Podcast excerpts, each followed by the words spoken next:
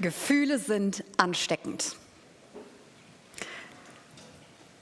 Fröhlichkeit, Freude ist ansteckend. Hast du schon mal jemanden angeschaut, der Freude ausstrahlt? Du kannst danach nicht böse gucken, das funktioniert nicht. Angst ist ansteckend. Vielleicht hast du es schon mal erlebt. Plötzlich hast du auch Angst, weil jemand so Angst um sich herum verbreitet hat. Traurigkeit kann ansteckend sein. Und Wut kann ansteckend sein. Doch ich glaube, kein Gefühl ist so ansteckend wie die Freude. Und Freude ist mehr als ein Gefühl. Es ist auch eine Entscheidung. Und ich mag das Wort Freude im Neuen Testament, weil es ist so vielschichtiger als unser deutsches Wort Freude. Das Wort Freude im Neuen Testament ist verwandt mit dem Wort Gnade. Gnade, weil echte Freude durch Gottes Geschenk der Gnade entsteht. Der Theologe Dietrich Bonhoeffer beschrieb die Freude, finde ich, sehr besonders. Er sagte, Freude ist durch die Armut der Krippe und durch die Not des Kreuzes gegangen. Darum ist sie unüberwindlich. Unüberwindlich. Diese Freude können wir nicht machen. Sie ist ein Geschenk, haben wir letzte Woche gehört. Sie ist ein Geschenk und sie ist die Frucht des Geist Gottes. Freude ist ein Geschenk, das Jesus dir macht, wenn du ihm nachfolgst. Und dann steht sie dir frei zur Verfügung. Wie können wir diese Freude, die wir gewonnen haben, so wie letzte Woche gehört haben, weil wir zu Jesus gehören, wie können wir sie in unserem Alltag bewahren und stärken? Das ist heute unsere Frage. Wie können wir Freude in diesem neuen Jahr für uns stärken? Paulus gibt uns eine Antwort darauf. Im Philipperbrief in Kapitel 4, da heißt es ab Vers 4, Freut euch immer zu, weil ihr zum Herrn gehört. Ich sage es noch einmal, freut euch. Freut euch immer zu, freut euch alle Zeit. Kann man das? Vielleicht hast du die Frage schon mal gestellt, weil du diesen Text kennst. Paulus sagt ganz einfach, ja, kann man. Für Paulus gibt es keinen Grund, auch nicht in den schwierigsten Momenten, seine Freude in Jesus zu verlieren. Weil diese Freude nicht an Erfahrungen im Alltag geknüpft ist. Weil diese Freude in Jesus viel tiefer liegt. Sie ist gegründet in Jesus selbst. Und ich weiß nicht, was du mit diesem Vers schon angefangen hast. In den letzten Monaten ist er mir immer wieder in Gesprächen begegnet. Und man kann diesen Vers auf den ersten Blick auch anders lesen. Oder manchmal liest man ihn einfach anders. Nämlich, dass wir uns alle Zeit immer zu freuen sein im Leid, im Glück, in der Arbeit, in der Not. Und dann mal wird es kompliziert. Aber das steht da gar nicht. Da steht nicht freudig im Leid, da steht freudig in Jesus. Und diese Freude in Jesus ist nicht gefühlsschwankend. Die ist nicht abhängig von unseren Lebensumständen. Sie ist nicht gegründet in meinem Erleben und Fühlen, sie ist gegründet in einer Person, in Jesus. In meiner Verbundenheit mit ihm, in meiner Gemeinschaft mit ihm liegt meine Freude. Vielleicht hast du dich selbst mal gefragt, war Jesus alle Zeit glücklich? Ich glaube nicht. Aber er war stets voller Freude, weil er in dieser Verbundenheit mit seinem Vater im Himmel gelebt hat. Freude entsteht durch diese tiefe Gewissheit, dass wir dazugehören. Deswegen heißt es freudig in Jesus. Freudig, weil du zu Jesus gehörst. Ganz ehrlich, unter uns, kannst du das jeden Tag sagen, dass du dich jeden Tag in Jesus freust? Ich glaube, unterbewusst ja, aber es ist uns auch wirklich präsent jeden Tag. Ich möchte das. Und ich habe angefangen, manchmal morgens, bevor ich mein Bett verlasse, manchmal abends, aber ganz ehrlich, oft mittendrin. Rote Ampeln sind dafür super, lange Kassen, äh, lange Schlangen an der Kasse oder manchmal, wenn ich in meiner Arbeit stecken bleibe, dass ich mir bewusst mache, dass Jesus da ist und dann sage ich manchmal ein Gebet. Ein Wort, ein wenige Worte, um, um mich daran zu erinnern, zu wem ich gehöre. Ich sage, Jesus, du in mir und ich in dir. Daran liegt meine Freude.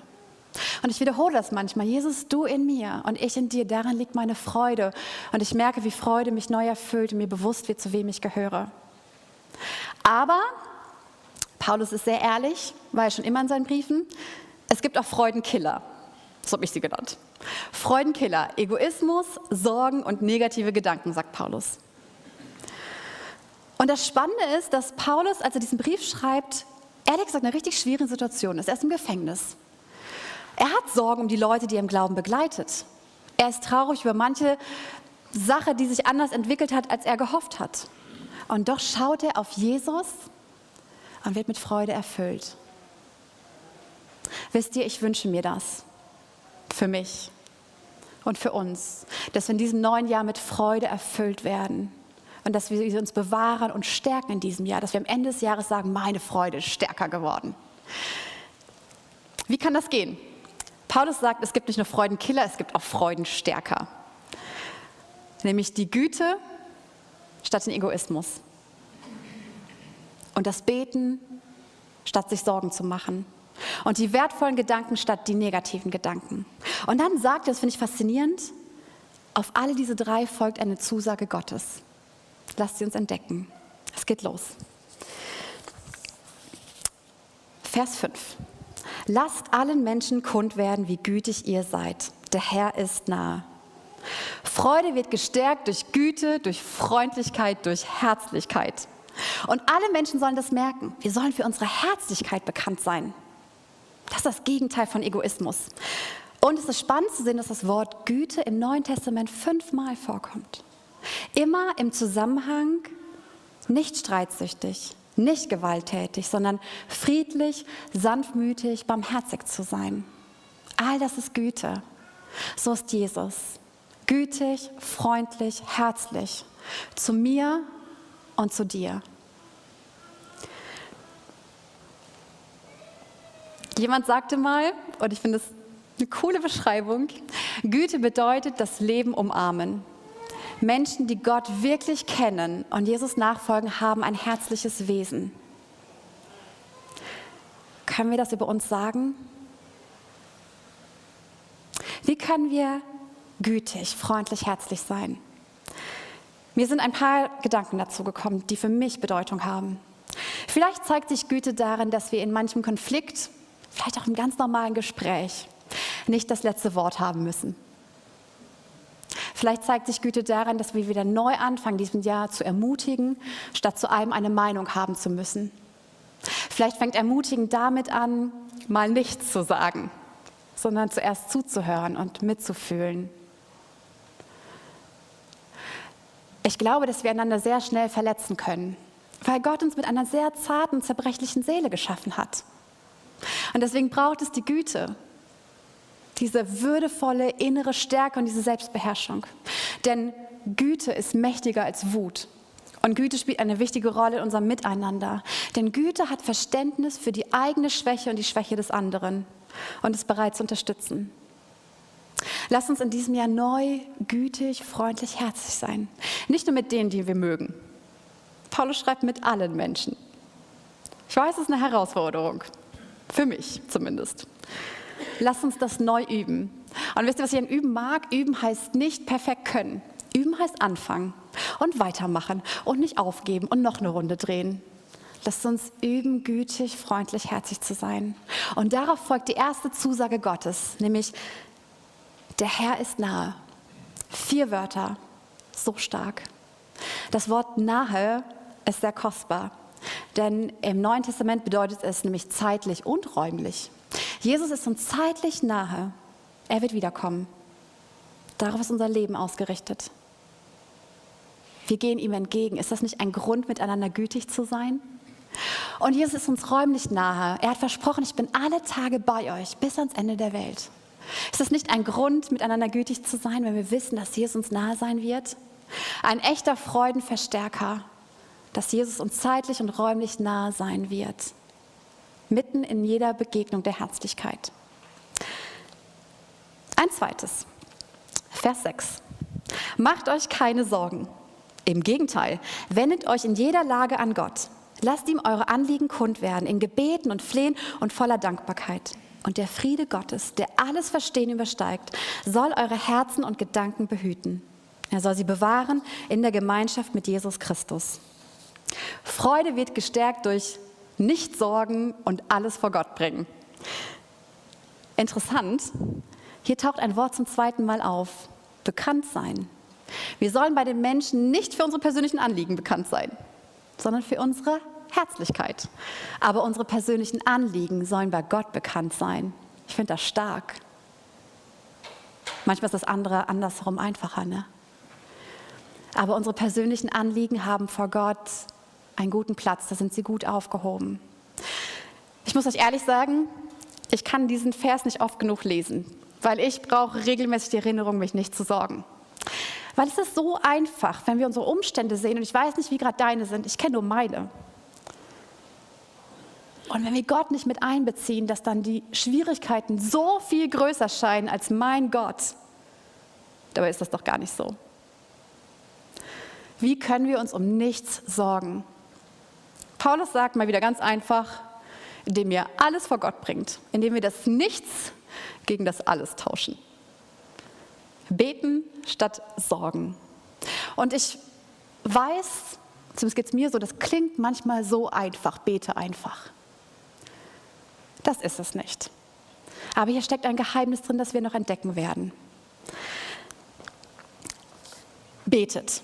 Und darin steckt ein Dreiklang. Betet in Gebet, in Flehen und in voller Dankbarkeit. Beten, das ist mein persönliches, vertrautes Reden mit meinem Gott, weil er mich doch kennt.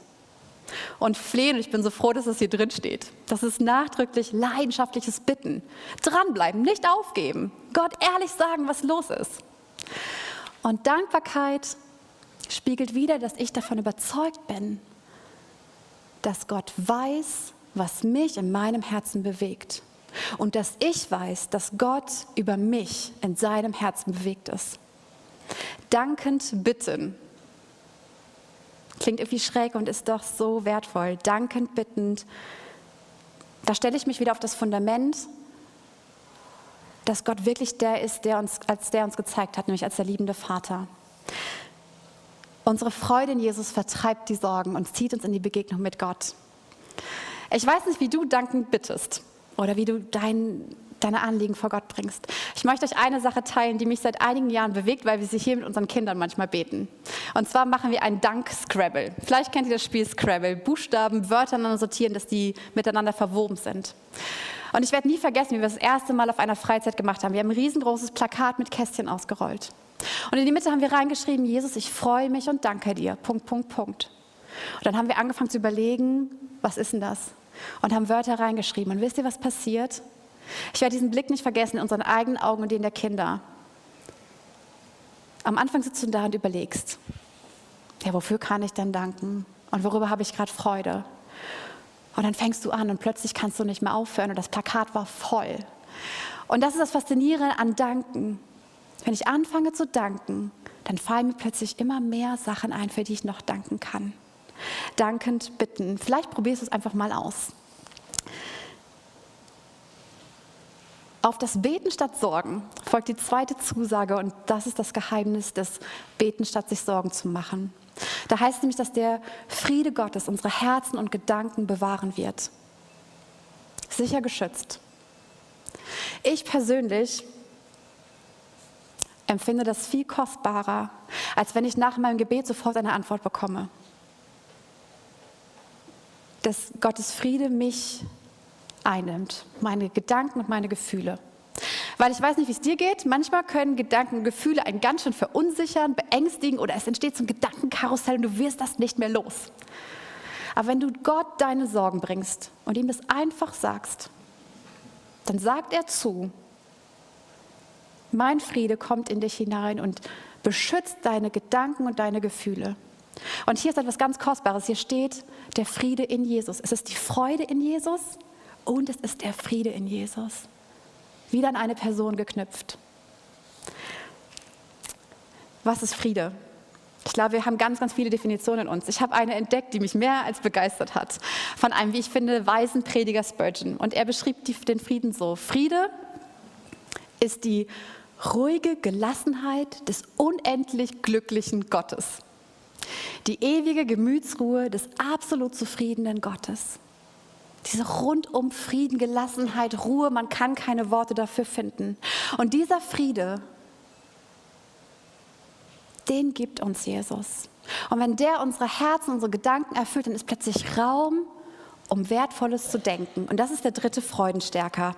In Vers 8 heißt es, Im Übrigen, Brüder und Schwestern, achtet auf das, was wahr ist, würdig und gerecht, was reines, liebenswert und Lob verdient. Achtet darauf, dass ihr euch richtig verhaltet und Anerkennung bekommt. Tut das, was ihr von mir gelernt und übernommen habt.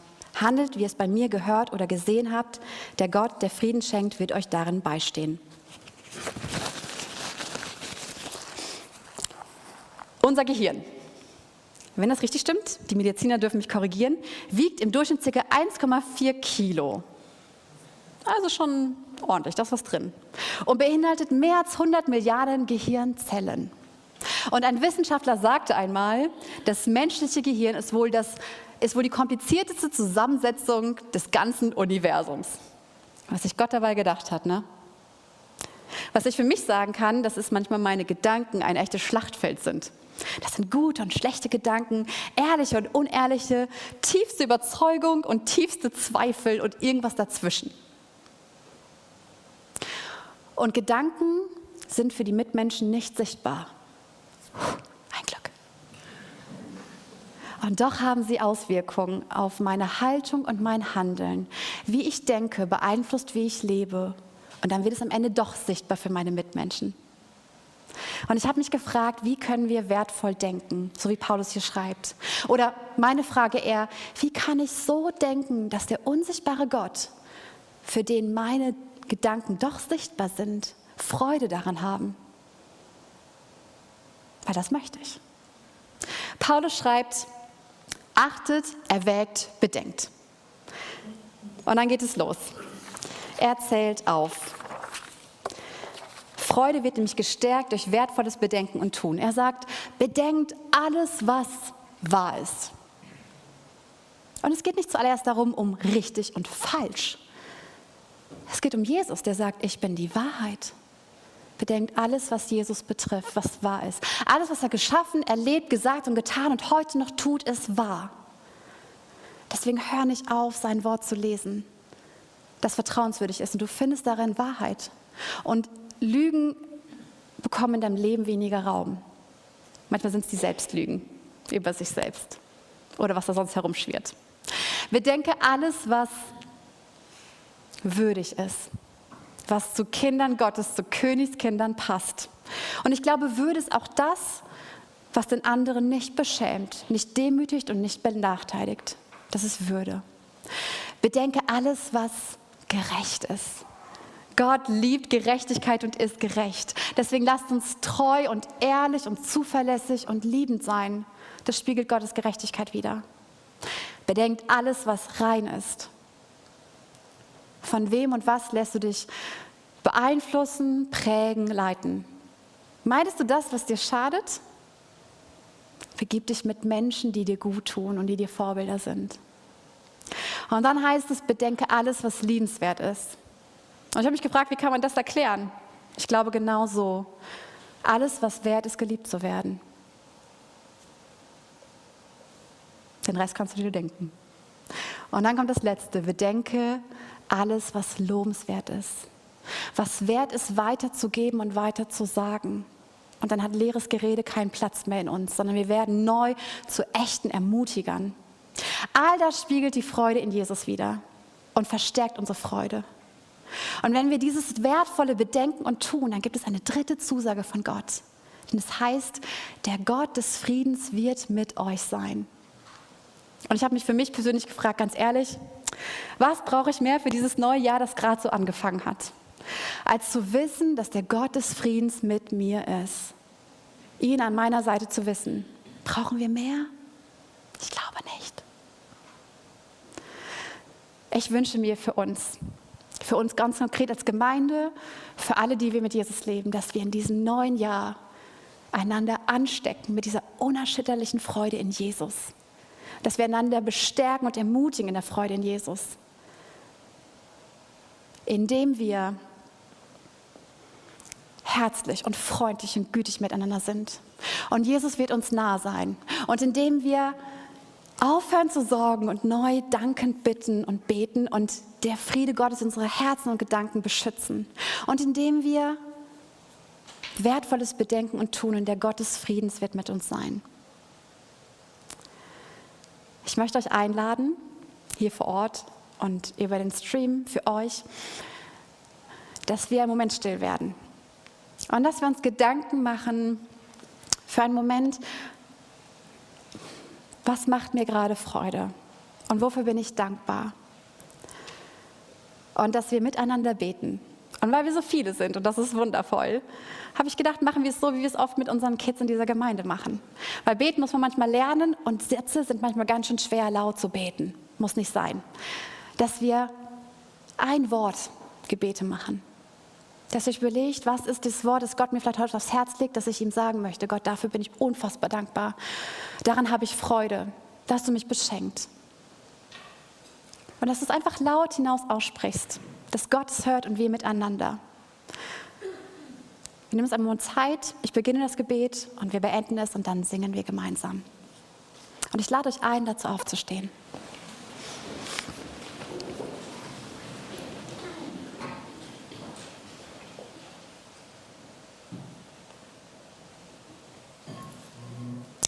Jesus, wir freuen uns in dir. Und wir danken dir für dieses Privileg, dass du uns deine Freude schenkst. Und wir danken dir und das möchten wir jetzt vor dich bringen.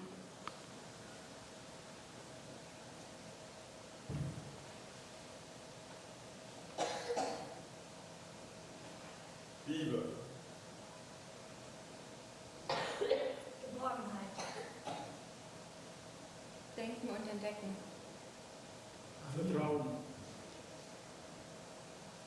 Waarheid. Vertrouwen.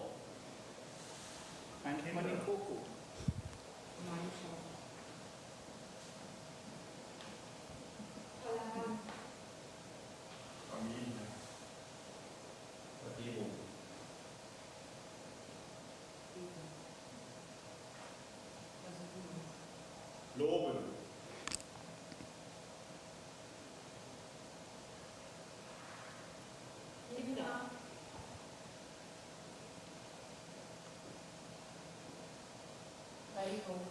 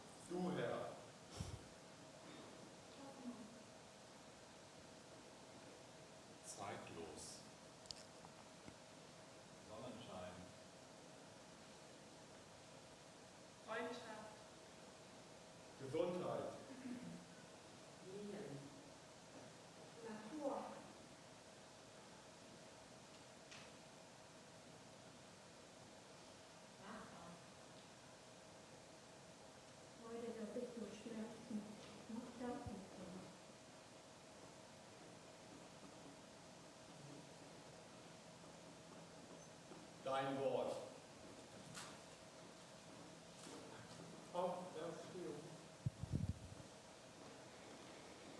Meine.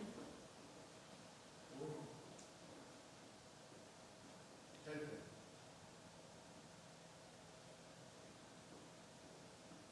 Partner.